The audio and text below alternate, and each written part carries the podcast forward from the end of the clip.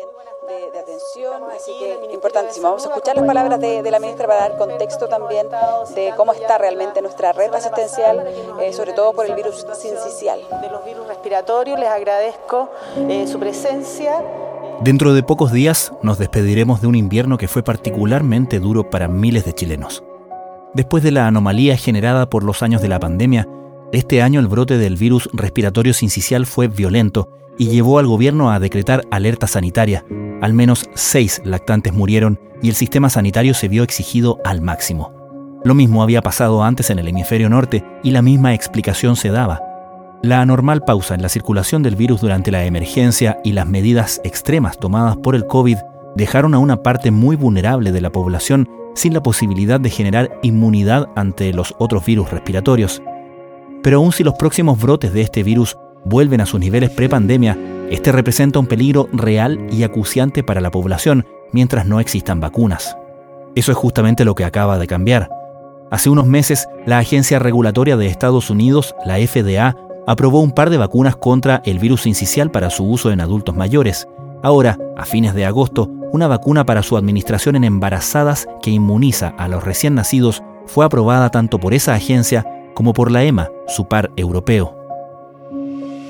Vos le aplicás una vacuna a la madre, inmunizás a la madre, la madre genera la cantidad de anticuerpos necesarias para que pasen a través de la placenta al bebé. El lactante nace con esos anticuerpos que lo van a proteger. Gabriela Ábalos, líder médica para vacunas en Latinoamérica de Pfizer, el laboratorio tras esa fórmula, comenta el desarrollo y las expectativas para esta vacuna.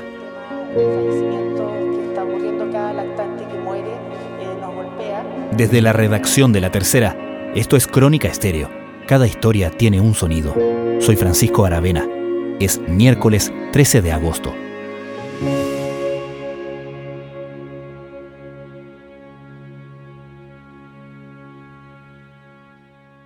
El virus respiratorio sincicial o virus sincicial respiratorio es un virus que afecta principalmente a los lactantes menores de un año y a los adultos mayores. Estas dos épocas de la vida son muy importantes precisamente porque también se ve con otras enfermedades que afectan, sobre todo respiratorias, que afectan a estas dos épocas de la vida que tienen que ver con el sistema inmunológico inmaduro en el caso de los lactantes y con el sistema inmunológico envejecido de los adultos. Y otra cosa muy importante en el lactante es la afección con más gravedad y severidad en ellos por dos cosas importantes. Uno, la falta de posibilidad que han tenido de encontrarse a lo largo de la vida con el virus y generar sus propios anticuerpos. Por eso nosotros no vemos este impacto en otras edades que se ven los lactantes. Y la otra es que mecánicamente los lactantes tienen unas vías aéreas también en evolución con la parte de los bronquios un poco más flexible que quizás en los niños más grandes o en los adultos. Y esto hace que lo que provoca el virus incisional respiratorio, que es acumulación de lo que se llama detritus de las células que se van muriendo adentro del bronquiolo, que es una de las últimas ramas del árbol respiratorio, lo tapan. Al taparlo provoca lo que se llama y lo que se manifiesta clínicamente una enfermedad obstructiva. El niño respira y le cuesta sacar el aire. Y le cuesta sacar el aire porque precisamente estos bronquiolos están obstruidos. Esto tiene un grado de severidad.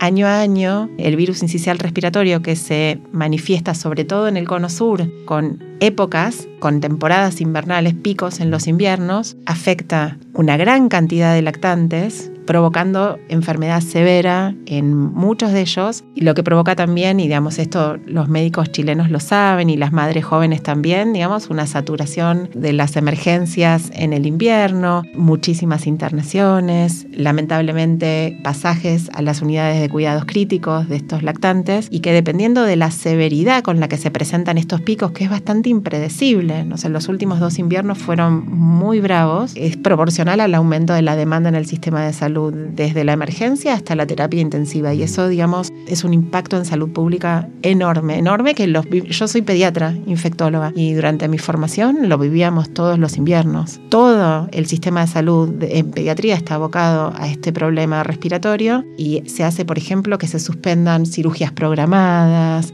conlleva a un problema de salud en general. Este virus incisional respiratorio provoca esto que te estoy diciendo en todo el mundo. El tema es que los casos de severidad y mortalidad están sobre todo concentrados en los países más pobres, ¿no? Entonces cualquier herramienta que pueda prevenir eso, el impacto va a ser muchísimo mayor en los países donde hay mortalidad y severidad aumentada, como en los países en desarrollo. El Ministerio de Salud anunció la suspensión de las cirugías pediátricas no urgentes luego de la muerte de una lactante en San Antonio. Vamos a conversar sobre la situación de las camas críticas y de este virus incisional. Vamos a tomar contacto con el pediatra académico de la Universidad Católica. Sí, acá tuvimos un invierno justamente muy rudo en ese sentido. También vimos que en el invierno anterior del hemisferio norte también fue particularmente bravo. Se relacionaba mucho con el periodo post-COVID, ¿no? Al respecto, podemos esperar que el comportamiento del virus haya tenido una mm, particular agresividad post-COVID, pero que luego, entre comillas, se normalice. Sí, la conversación que llevan adelante los expertos respecto de esto, porque el virus respiratorio sincicial no es el único que se comportó así post-COVID, la explicación que se encuentra es precisamente cohortes de nacidos, incluso de gente virgen, por el tema del confinamiento, de haber estado expuesta a estos virus y haber generado una respuesta inmunitaria y entonces una población que en algún punto estaba no susceptible a este virus, a este y a, digamos, a, otros virus. Entonces, cuando esta población, que ya sea porque estuvo confinada o ya sea eh, que en el caso puntual de virus respiratorio sincicial no circuló durante la pandemia, digamos, no circuló y esto es un fenómeno que se debe como a la competencia entre los virus y circuló solamente COVID, con algún que otro virus más, pero hay algunos virus como el adenovirus, el metaneumovirus y el sincicial respiratorio, el respiratorio sincicial, que no circularon. Esto hace que cohortes de niños no hayan estado nunca expuestos y sean susceptibles. Cuando tenés una población más grande susceptible, esto genera que una estación quizás normal del virus o de las habituales hagan un impacto desde el punto de vista de morbilidad y mortalidad más altos que lo que nos estábamos acostumbrando. Digamos, habiéndote contado esto, según las conversaciones de los expertos, lo que se espera es que si las estacionalidades si empiezan a pasar una vez por año, empecemos a ver una película parecida a la que veíamos antes de la pandemia. After decades of research, scientists say they finally developed a first of its kind vaccine to protect young children from a common but potentially dangerous respiratory virus, RSV. Pfizer announced today its new vaccine is more than 80% effective at preventing severe Hablemos de Abrisvo, que es esta vacuna desarrollada por Pfizer que recién a fines de agosto fue aprobada por la FDA y luego por la Agencia Médica Europea, que tiene la particularidad de que inmuniza a la madre y a través de la madre se inmuniza al feto, de manera que el niño o niña nace ya inmunizado, ¿correcto? Correcto. Como hablábamos antes, el virus respiratorio sincicial, desde que se aisló por primera vez hace más de 50 años, ha estado en la cabeza de los científicos para desarrollar alguna manera, alguna estrategia de su prevención porque más allá de que estos últimos dos inviernos en el Cono Sur fueron muy terribles debido a lo que hablábamos recién, siempre fue un problema para la salud pública que causaba morbilidad y mortalidad en los lactantes. Entonces, digamos, eso siempre estuvo en la cabeza de los científicos y se hicieron un montón de intentos con distintas tecnologías de vacunas probadas en los lactantes que lamentablemente no funcionaron. A raíz de las experiencias en inmunización materna, esto quiere decir, como vos bien decías, vos le aplicás una vacuna a la madre, inmunizás a la madre, la madre genera la cantidad de anticuerpos necesarias para que pasen a través de la placenta al bebé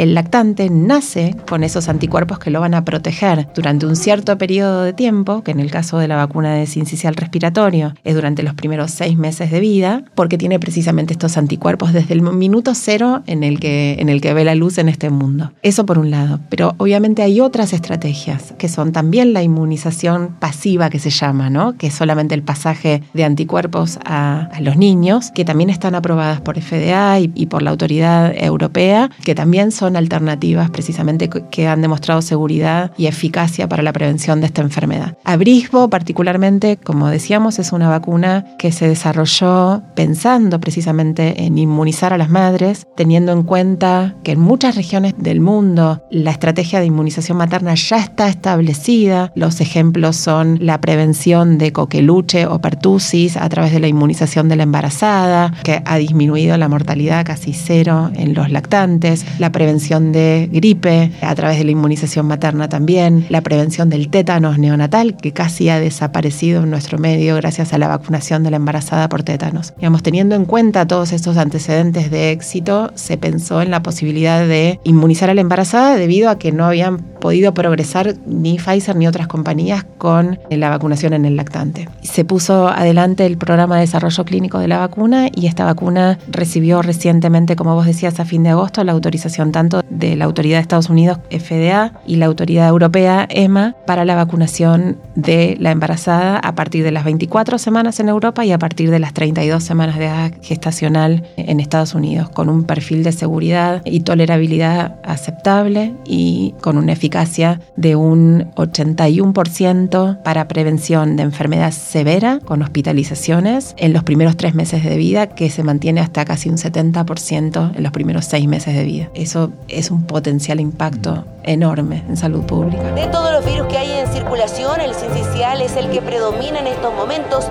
con más de un 50%.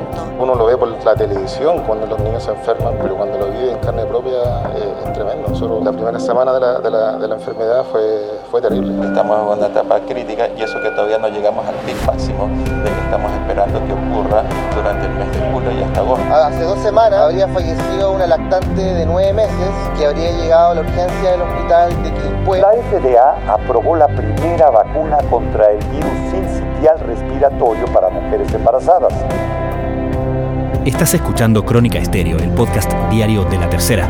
Hoy, Gabriela Ábalos, líder médica para vacunas en Latinoamérica de Pfizer, nos habla sobre la vacuna contra el virus respiratorio sincicial para recién nacidos desarrollada por ese laboratorio.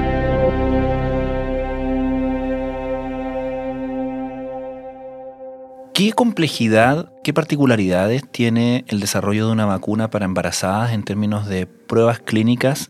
Es importante que, digamos, que la gente sepa que el desarrollo de medicamentos en general es muy complejo y está rigurosamente visto por las agencias regulatorias y está bajo todo lo que se llama buenas prácticas clínicas, que son normas aceptadas mundialmente. En el caso de las vacunas particularmente, como no son medicamentos para curar una enfermedad, son moléculas para prevenir enfermedades, yo se las estoy aplicando a una persona que solamente tiene riesgo de padecer una enfermedad.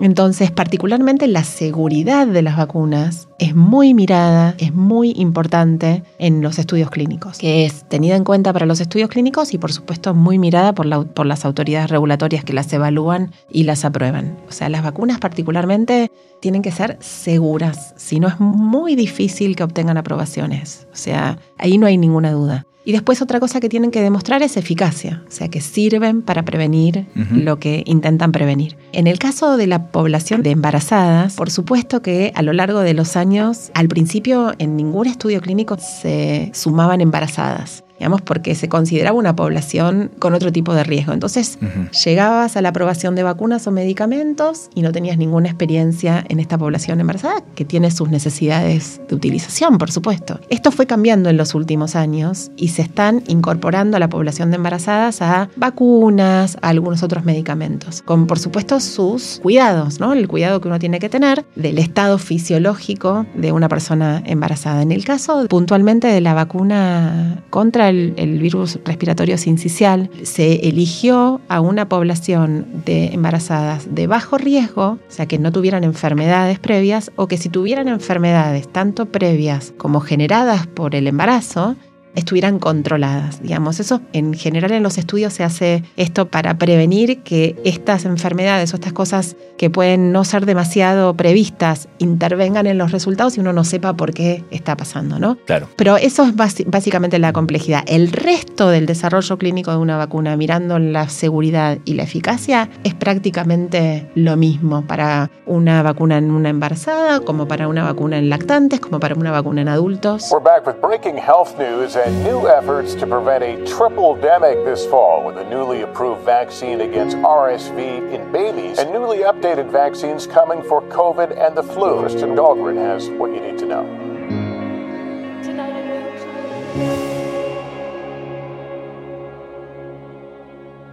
¿Qué podemos esperar en términos de disponibilidad de esta vacuna? Tal como decíamos al principio, esta vacuna fue aprobada por los principales organismos reguladores. ¿Qué podemos esperar para nuestra región, para Latinoamérica y sobre Chile? En términos de plazos y de disponibilidad, sobre todo pensando en el próximo invierno, porque ya pasamos este, pero como te dije, fue un invierno muy duro, tuvimos lactantes muertos, de hecho, y me imagino que la gran meta, la gran carrera es prevenir que esto se repita el próximo año, ¿no? Sí, estas aprobaciones en el hemisferio norte FDA y EMA tienen que ver con que ellos están un poco más cerca de su próxima temporada. ¿no? Exacto. La expectativa es que nosotros, eh, por lo menos te digo desde Pfizer, podamos acelerar al máximo nuestros esfuerzos para poder presentar ante las autoridades regulatorias el dossier de estas vacunas para que tengan el tiempo suficiente para mirar, para evaluar y eventualmente aprobar si consideraran que están para aprobar para, en estas autoridades regulatorias y que puedan ser una estrategia que esté disponible disponible para la siguiente temporada. Estamos bastante cerca, estamos cortos, por eso menciono que estamos tratando de acelerar al máximo, digamos, porque nuestro invierno, las estrategias deberían ser empezadas a implementar en marzo como tarde, ¿no? Entonces por eso menciono esto. En Chile particularmente estamos también haciendo todos los esfuerzos para poder presentar ante la autoridad regulatoria, el ISP, el dossier de la vacuna y que eventualmente Chile tenga esto dentro de las posibilidades que hay para el, el próximo invierno. Yo creo creo que habiendo estrategias, todas las partes tenemos que hacer el mayor esfuerzo para que se pueda llegar con algún tipo de estrategia al próximo invierno. Mira, ¿qué significa esta noticia que estamos compartiendo y cómo nos toma? Finalmente quería preguntarte, Gabriela, durante y después de la pandemia, gran parte de la población, el público general, se empezó a familiarizar un poquito más con las vacunas, ¿no? con los mecanismos de desarrollo de vacunas, con las distintas etapas de las pruebas clínicas, con las etapas de aprobación, etc. ¿Cuánto crees tú desde tu área que mm, ha cambiado o cómo ha impactado este mayor conocimiento o esta mayor conversación en torno a las vacunas en lo que hacen ustedes, que es justamente desarrollar vacunas, buscar aprobación, socializar la información respecto de las vacunas? Bueno, creo que si pudiéramos poner esto que pasó en la pandemia como un tsunami de información, así como una alegoría, ¿no? Como un tsunami de información en, en, el desarrollo de las vacunas, en las compañías desarrolladoras. Ahora la gente sabe quién desarrolla vacunas. Yo creo que estamos saliendo de este tsunami y entrando en un momento en el que la gente se quedó con una información que antes no tenía y que cada vez que le dicen una estrategia de inmunización, una estrategia de vacunación, automáticamente piensa en qué entidad está por detrás de eso, a dónde las aprobaron. Yo creo que la conversación viene por ahí. La cara no tan buena de esta información creo que tuvo que ver, ahora por lo menos lo estamos viendo en todos los países, con que la gente se cansó un poco del tema de hablar de las vacunas, y estamos viendo el impacto en el resto del calendario de inmunización, ya no solo con las vacunas COVID, porque las vacunas COVID hoy se reconoce una baja percepción de riesgo. Cuando la percepción de riesgo era alta, la gente se vacunaba mucho. Pero ahora eh, me parece que eso afectó, ese cansancio afectó al resto de inmunización. Chile, que ha tenido siempre altas tasas de vacunas, hoy quizás están un poco más abajo de lo que les gustaría. Uruguay, Argentina, digamos, a, a muchísimos países les ha afectado esto de que la gente se cansara. Entonces me parece que tiene como ese lado bueno y ese lado malo sobre la información de las vacunas. A mí me parece que tanto las autoridades que tienen la responsabilidad de evaluar y mirar, como del Ministerio de Salud, como de las compañías que somos responsables por traer estos productos como una solución a necesidades médicas, hoy estamos más conscientes de que tenemos que ser muy responsables con la comunicación, porque si hay algo que necesitamos cuidar es la confianza en la inmunización como estrategia. Vos sabés que las inmunizaciones a lo largo de la historia han cambiado la historia de la humanidad, digamos, han cambiado la historia de la mortalidad infantil, han cambiado la historia de epidemia, polio, sarampión, y que hoy están en riesgo, hoy están en riesgo porque la gente baja la guardia, no percibe ese riesgo, no se vacuna. Y hoy estamos en riesgo de, hacer muchos pasos para atrás. Entonces creo que todos los actores del ecosistema de vacunas somos muy responsables en cuanto a la comunicación, en cuanto a transmitirla. Por ejemplo, lo que hice yo en, el otro tema que me preguntaste, respecto de la seguridad de las vacunas y cómo se mira especialmente eso, ¿no? Para transmitir confianza a las personas y decir, bueno, yo puedo prevenir en mí o en, mi hijo o mi hija una enfermedad a través de, de la vacuna segura y ejerciendo un derecho derecho, incluso un derecho que tiene la población. Yo me fanatizo con este tema porque también siempre cuento que nuestros programas de inmunizaciones hace 20 años atrás tenían dos, tres vacunas y el resto las teníamos que pagar de nuestros bolsillos los que podíamos. Claro. Entonces, la equidad que introduce el PNI, el, el, programa de inmunizaciones nacional, hoy en día es algo que el que no tuvo que poner de su bolsillo o el que no tuvo la angustia de no poder ponerle una vacuna a su hijo, no lo conoce, no lo conoce. Entonces es súper importante seguir transmitiendo esto para generar confianza en vacunas y para saber, digamos, que la población, sobre todo las madres más jóvenes, conozcan lo que pasaba antes y lo que hicieron las vacunas y que, digamos, hoy hemos avanzado muchísimo en, en la manera de hacer los estudios clínicos y en la seguridad en vacunas.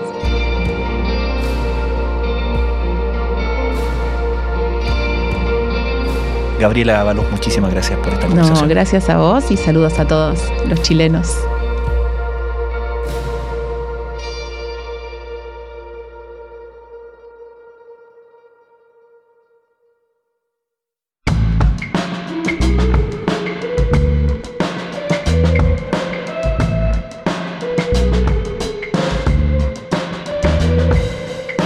Crónica Estéreo es un podcast original de La Tercera. La edición y conducción es de quien les habla, Francisco Aravena. El diseño y postproducción de sonido son de Michel Poblete. Nuestro tema principal es Say Again de Citadel. Escucha todos nuestros episodios en Spotify o en tu plataforma favorita de podcast y en latercera.com. Nos encontramos mañana en una nueva entrega de Crónica Estéreo. Cada historia tiene un sonido. El podcast diario de la tercera.